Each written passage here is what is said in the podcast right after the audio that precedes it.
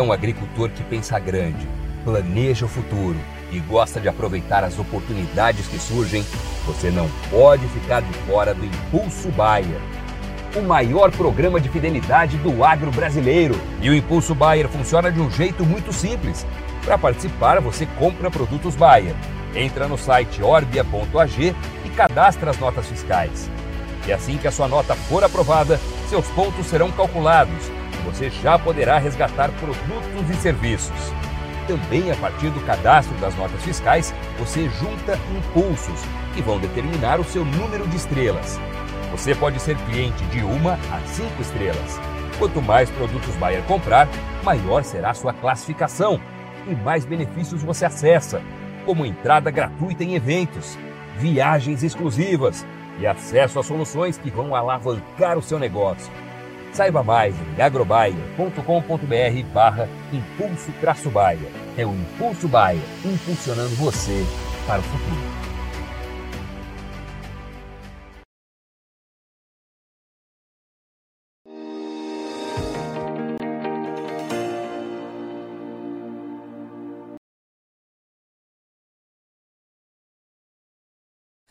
E depois de uma semana anterior com a soja lá na Bolsa de Chicago devolvendo ganhos por conta de chuvas apontadas nos mapas climáticos, a segunda-feira começa com altas até importantes para a soja, de 24 até quase 27 pontos nos principais vencimentos, recuperando, portanto, parte importante das perdas da semana passada. O que, que tem de diferente? Que, que o mercado é, viu aí que justificasse essa mudança de humor? Pergunta para quem entende. Vamos ah, conversar agora com o meu amigo Enio Fernandes, lá da Terra Agronegócios. Seja bem-vindo, doutor Enio. Obrigado por estar aqui com a gente e ajudar a gente a entender um pouquinho desse mercado. Começando a semana com um humor mais apurado aí em relação à semana passada, Enio. O que, que mudou, hein? Alex, primeiro, é sempre deixar claro que é um prazer falar com você e com seus, seu público. Bom, vamos lá. O mercado financeiro, né, ele tenta antecipar movimentos. Nós víamos de alguns dias de altas anteriormente, depois nós tivemos três, quatro, três sessões seguidas de quedas, e as previsões que as chuvas ocorreriam no Cerrado fez Chicago perder patamares importantes, né? Esses contratos, vamos falar do contrato que mais interessa à safra brasileira, uh, março, maio do ano que vem, chegou a operar a 13,60, abaixo de 13,60. As chuvas vieram, elas atingiram grande parte do Cerrado Brasileiro, não atingiu toda a região, né? Tem parte do Mato Grosso que não choveu, parte de Goiás que não choveu, parte de Mato Grosso do Sul que não choveu, mas grande parte desses estados, Minas, choveram.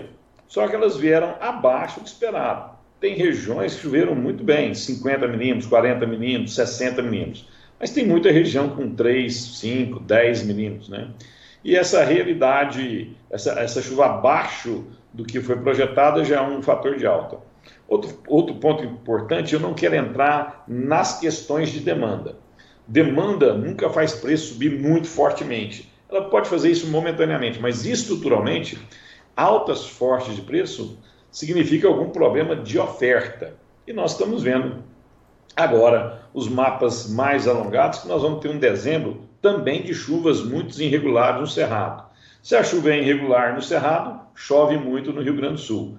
Ou seja, de hoje até o dia 27, nós vamos ter uma, uma, uma amenizada nesse volume de chuva no Rio Grande do Sul, melhores pluviometrias para os cerrados, mas depois do dia 27, no mês do mês que vem, de novo, é pouca chuva no Cerrado e muita chuva no sul do Brasil, né? Isso está fazendo Chicago, de novo, flertar com 14 bushels point no contrato março, 13,90 no, desculpa, no contrato maio, 13,90 no contrato março. Mas 14 dólares por bushel, diante da incerteza né, que o produtor brasileiro agora tem em relação ao tamanho da safra, é suficiente para atrair ele de volta aí às vendas, Enio? Vai depender muito do clima. Por que, que, por que, que o mercado orbitando em volta desse 14? Porque o preço mais alto da vida desse contrato foi 14,27, 14,30, 14,27 se não me engano, estou falando maio, né? Pouco acima de 14 no, março, no maio, né? Então, é, o, mer o mercado tem uma forte resistência nesse patamar. Se o clima continuar adverso, o produtor não estiver recebendo chuvas conforme uh, seja suficiente para desenvolver bem a safra dele, ele fica menos confiante na sua produtividade. Ao ficar menos confiante na sua produtividade, ele oferta menos, ele trava as vendas. Do outro lado da mesa, nós temos demandadores que precisam dessa soja brasileira depois de, de, fevereiro, final de janeiro, já vão estar é, querendo capturar essas oportunidades da soja brasileira. Param de comprar nos Estados Unidos, param, desculpa, diminuem a compra nos Estados Unidos e começam a comprar mais aqui. Se por acaso esses, esses mapas pluviométricos, esses mapas de temperatura mostrarem temperaturas muito, muito elevadas de novo em dezembro, talvez em janeiro, e poucas pluviometrias, a segurança da safra diminui. Isso vai fazer com que os demandadores acelerem as suas compras para garantir uh, acesso ao produto. Isso melhora tanto os preços em Chicago, como também os prêmios no Brasil. Clima bom, tudo que eu te falei é palavras ao vento.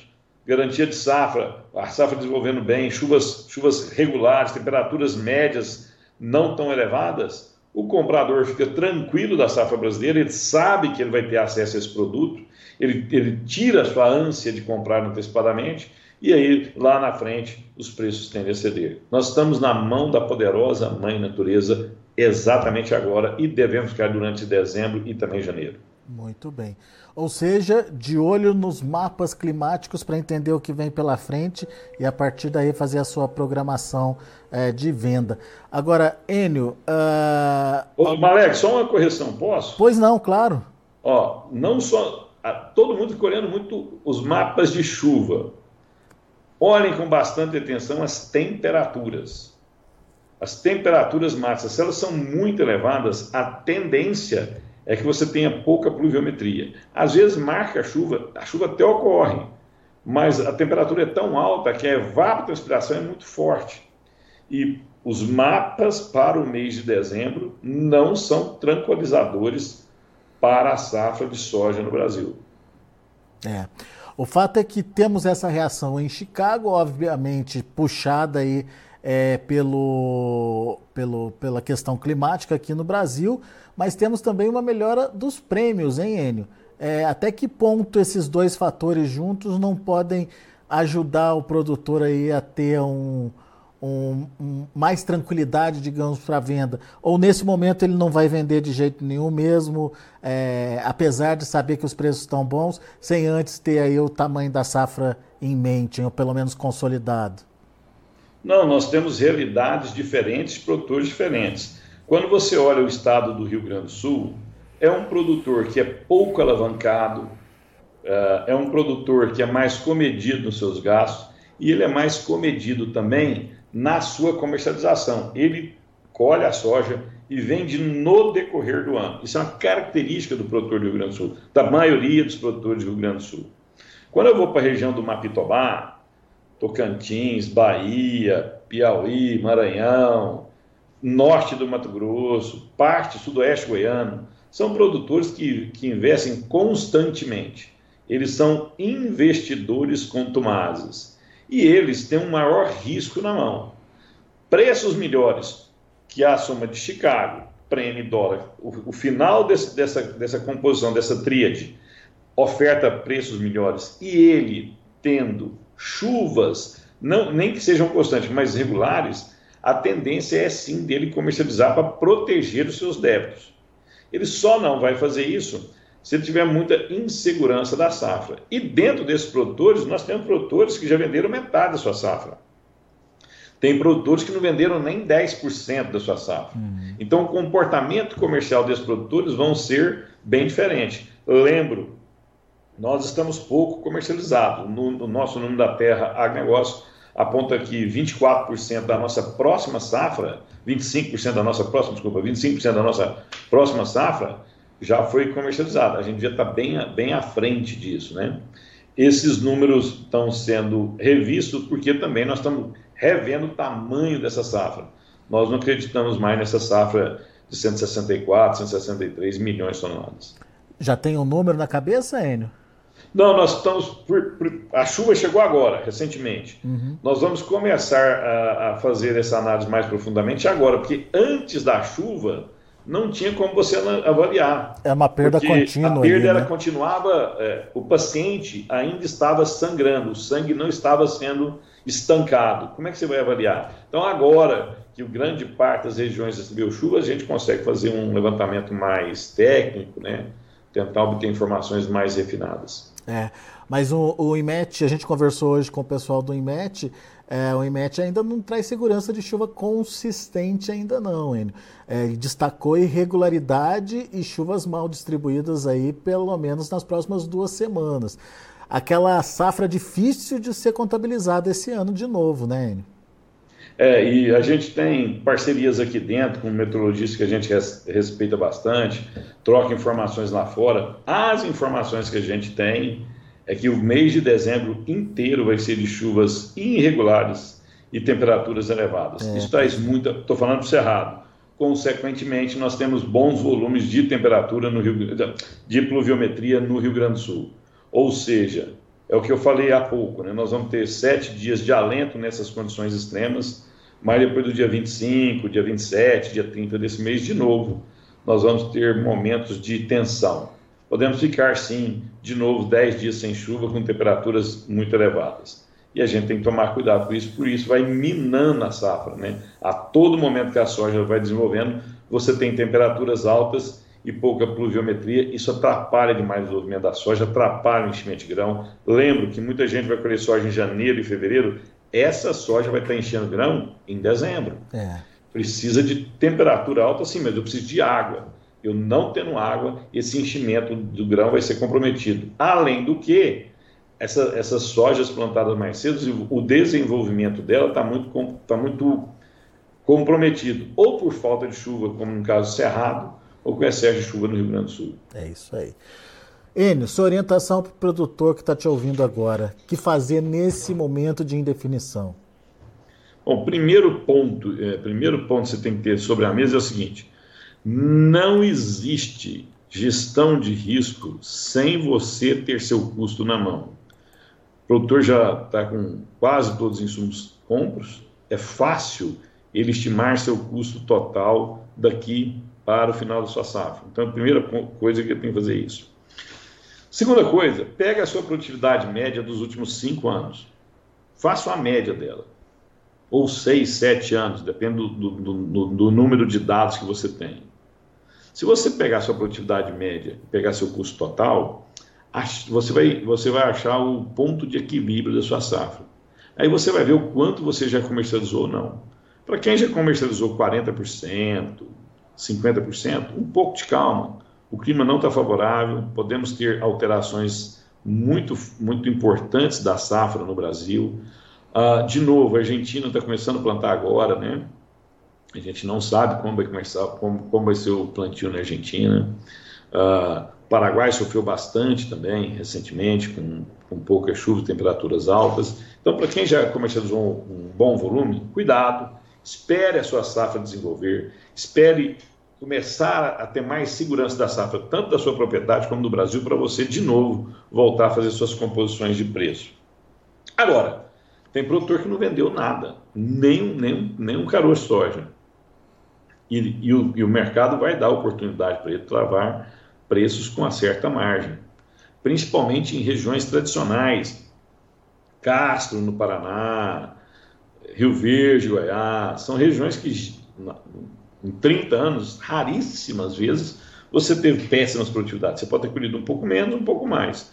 Se você está nessas regiões e você não vendeu nada, um pouco de cuidado é sempre bom, né? Não precisa querer acertar o melhor preço, mas criar ferramentas de venda. Você pode buscar a Bolsa de Chicago, fazer a operação solar, você pode já vender tudo Chicago, dólar e prêmio. Você pode vender só Chicago, depois travar os prêmios se, essa, se a safra é, continuar sendo deteriorada, os prêmios vão melhorar. Então você tem outras alternativas.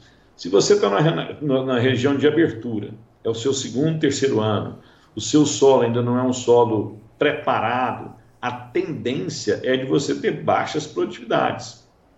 Baixas produtividades e ainda com, com, com, possibilidade de você ter dificuldade de lá a segunda safra, porque a melhor janela já passou. Você tem que tomar muito cuidado ao estimar a sua safra.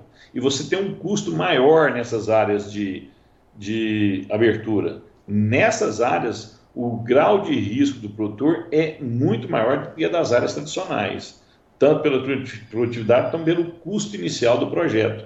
Aí ele tem que ter muito cuidado, ele tem que proteger bastante essa operação, porque você é tentar obter o máximo do mercado em áreas novas, onde a produtividade é baixa e o custo de produção é mais alto, é muito arriscado.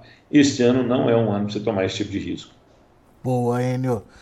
Bela dica de Enio Fernandes, direto lá da Terra Agronegócios. Obrigado, meu amigo, mais uma vez pela sua participação. Sempre bom te ouvir. Volte sempre, Enio.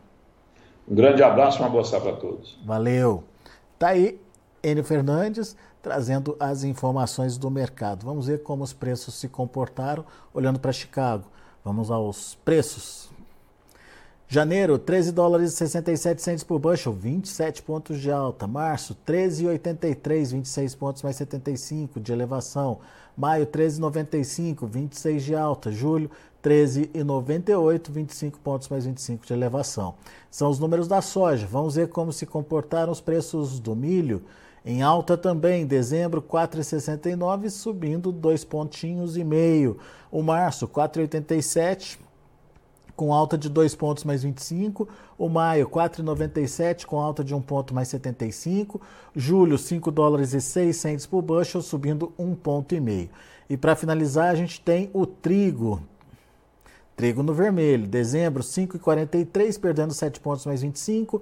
O março 5,70, queda de 5 pontos mais 25. O maio 5,86, caindo 5 pontos mais 75. E o julho 6 dólares por bushel, queda de 5 pontos mais 75 também. São os números de hoje de fechamento do mercado lá na Bolsa de Chicago. A gente vai ficando por aqui. Agradeço muito a sua atenção, a sua audiência. Notícias agrícolas informação agro-relevante conectada.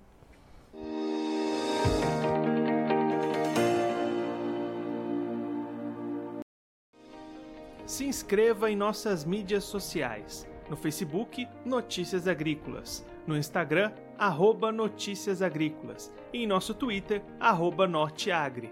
E para não perder nenhum vídeo, não se esqueça de nos acompanhar no YouTube e na Twitch Notícias Agrícolas Oficial.